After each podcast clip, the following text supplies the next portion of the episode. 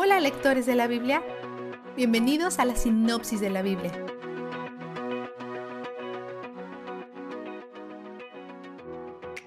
Mientras leemos acerca de ofrendas y sacrificios, no trates de recordar o de entenderlo todo. Solo continúa buscando lo que nos demuestra de Dios.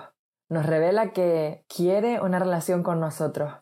Revela que nuestros pecados necesitaban ser espiados y que hizo un plan para alcanzar esto. Dios revela muchos detalles a Moisés y a Josué, incluyendo un censo único con impuestos de medio ciclo, aproximadamente 3 dólares hoy en día.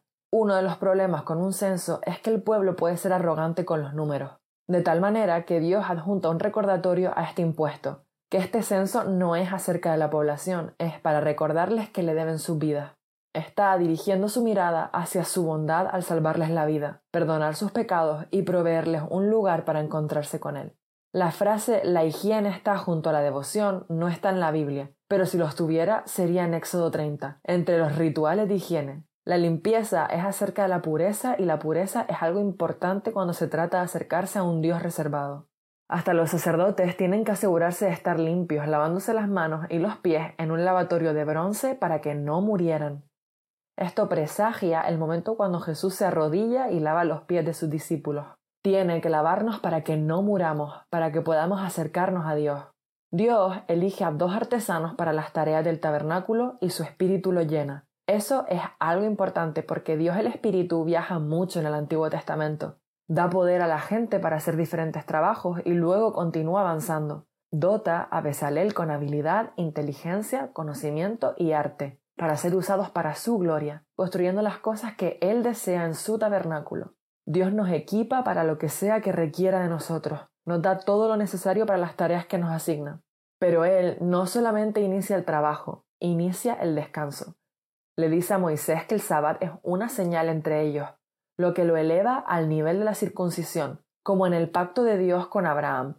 De hecho, esta conversación es llamada el pacto del Sinaí, el sabbat es santo para el Señor y lo llama a que lo honren cada semana. Este es un requisito mucho más importante que un evento de una sola vez, como la circuncisión. Es un recordatorio regular y periódico de quién es Dios para ellos.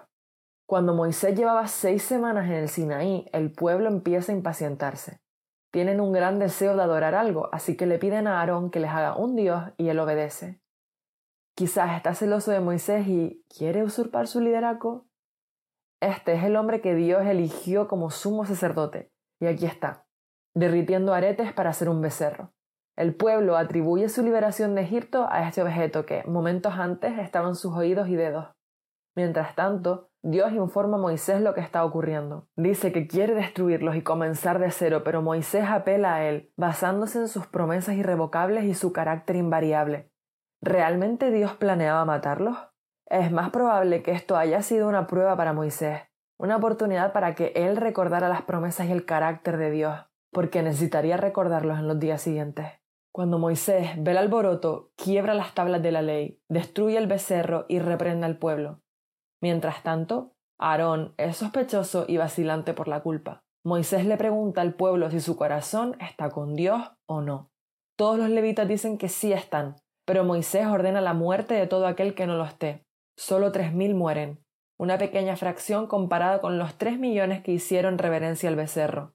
Esto puede parecer duro, pero este es el pueblo del pacto, el pueblo a través del cual nacerá el Mesías, y ahora tres mil de ellos adoraron a su joya sin sentir vergüenza.